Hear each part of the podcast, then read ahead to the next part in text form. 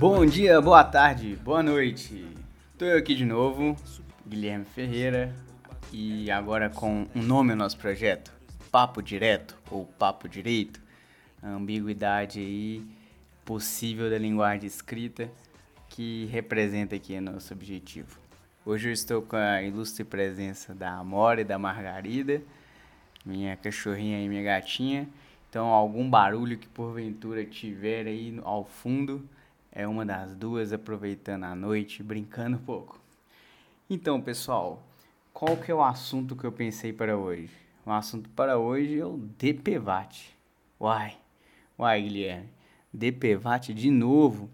Isso mesmo, nós tivemos mais é, outros fatos decorrentes do assunto DPVAT e então, aqueles que ainda não viram o episódio 2, eu remeto ao episódio 2, peço que vocês escutem, que vai fazer mais sentido agora no episódio 3. Antes da gente começar a falar realmente do conteúdo, agradeço novamente todo mundo que tem dado feedback, que tem assistido, que tem seguido, que tem recomendado aos amigos, compartilhado no Instagram. Então eu peço, se está ouvindo aí a primeira vez, siga o canal, segue lá no Instagram também guilhermeferreira.prof, é o mesmo e-mail, guilhermeferreira.prof.gmail. E qualquer coisa, qualquer dúvida que você não entendeu do episódio, ou algum tema que você acha que pode ser, possa ser tratado aqui, só você mandar, será um prazer para mim abordar o tema. Então, hoje é dia 7 de janeiro de 2020, um ano novo começando tem 335 anos exatamente hoje que o francês Jean-Pierre Blachand e o americano John Jeffries viajaram de Dover, na né, Grã-Bretanha, até Calais, na França, e fizeram é, a primeira travessia do Canal da Mancha pelo ar. E fizeram isso de balão. Você já viajou de balão? Nunca viajei, sou doido para viajar de balão. Um, um transporte bem bizarro, né? Já que você não decide a direção que ele vai. Dito isso, contextualizando o dia para o futuro aí de quem for ouvir, vamos direto ao assunto então. É, vamos falar sobre como está a situação do DPVAT. E aí, Guilherme, vou pagar o IPVA semana que vem, vou pagar o DPVAT? A gente já viu no último episódio que vamos pagar o DPVAT. E quanto vamos pagar o DPVAT? Por que dessa questão? Então, quem não ouviu, ouve lá o episódio número 2. Depois de tudo que eu disse do episódio número 2, o Conselho Nacional de Seguros Privados, que é um órgão do Poder Executivo Federal, ele editou uma resolução, a resolução número 378 de 2019, do dia 27 de dezembro, finalzinho do ano ali, ao apagar das luzes. E nessa resolução há uma redução de valores que seriam pagos pelos proprietários dos veículos, ou seja, o seu DPVAT fica mais barato, é, as motos, por, por exemplo, ficariam a R$ 12,20. Os carros a R$ 5,20. Haveria também, de acordo com essa resolução, uma redução, do, uma redução dos valores repassados para a seguradora que gera o DPVAT. Então, o governo repassaria menos dinheiro para a seguradora.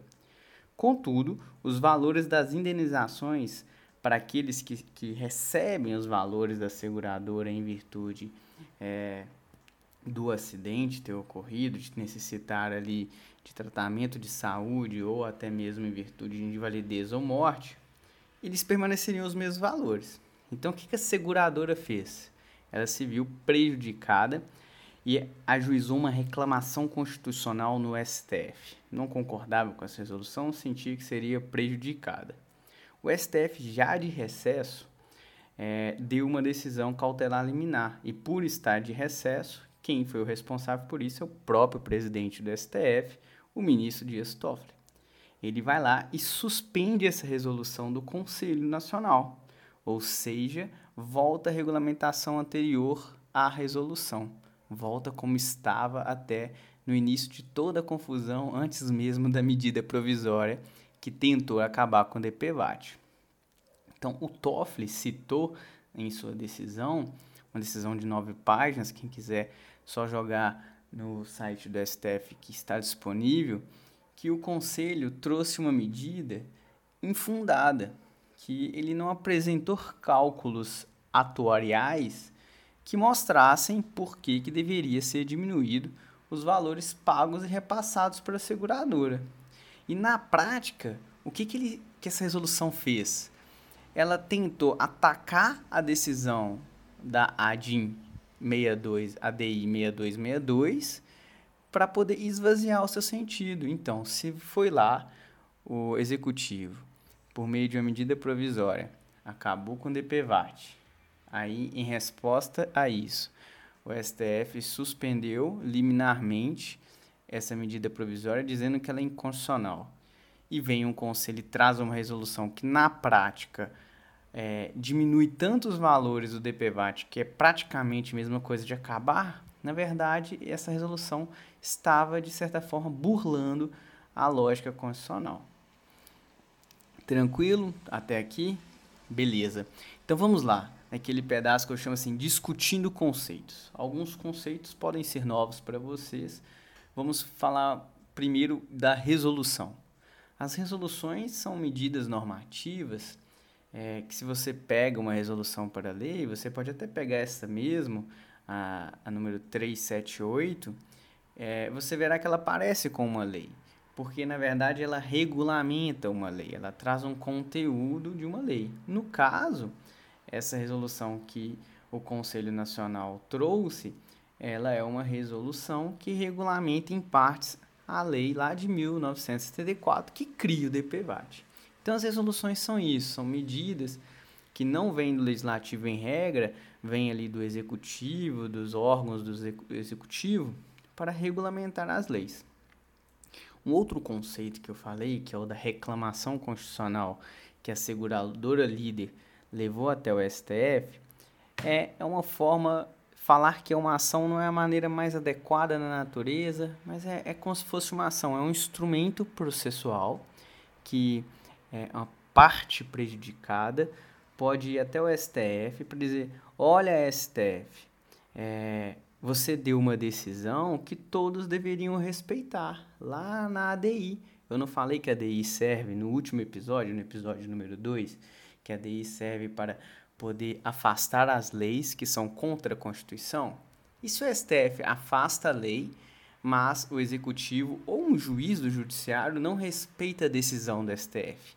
Aí é possível você apresentar uma reclamação, uma reclamação constitucional.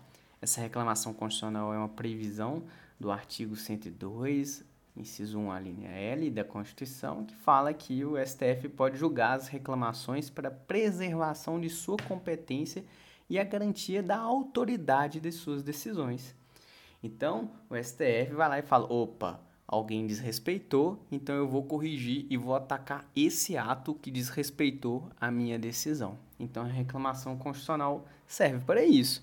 A seguradora líder falou: STF, você deu uma decisão aqui semana passada e o, o Poder Executivo não está respeitando porque ele trouxe uma resolução agora que é no mesmo sentido da medida provisória que vai acabar na prática com o DPVAT e ainda vai me trazer prejuízos incalculáveis, porque se os, os segurados vão pagar menos, mas vão receber a mesma coisa, eu que sou segurador, eu fico no prejuízo. Então, para isso que serviu a reclamação constitucional no caso concreto. E aqui uma, uma questão até para o estudante de direito em especial, que, que se atém às questões mais formais, é uma regra de que as decisões elas devem ser publicadas primeiro para ter uma validade. E essa decisão liminar da ADI 6262 que eu falei no episódio número 2, ela não foi publicada, apesar de ter tido já notícia e apesar do executivo ter sido notificado da decisão. E em virtude disso, o Dias Toffoli fala, olha, é, essas características, apesar da não publicação, me permitem é, julgar a partir da ótica da ADI que já foi dada.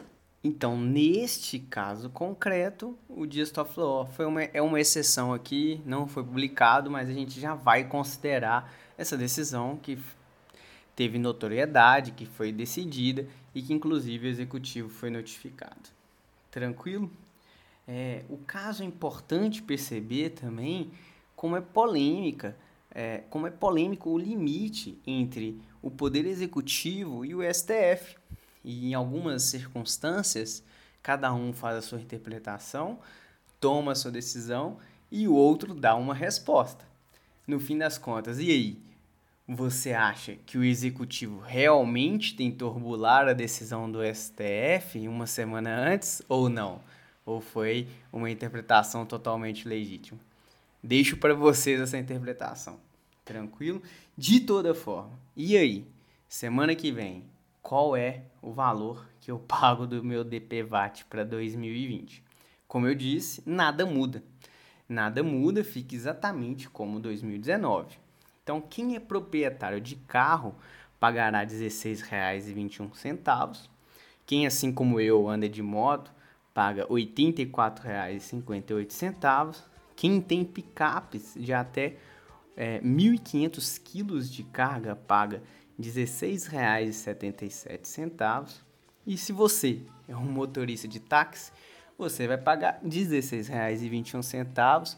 Se você está ouvindo isso no táxi, vai indicar para quem está andando com você, inclusive os colegas taxistas, para escutarem e seguir o canal, para é, nas suas corridas ter um pouco de informação com qualidade sobre o direito. Tranquilo, pessoal? Então é isso. Muita coisa aconteceu e no fim nada mudou. O DPVAT será pago assim como 2019. Beleza? Muito obrigado aí por estar comigo mais uma vez. Conto com vocês na próxima. Sigam o canal. E é isso. Tchau, tchau, pessoal.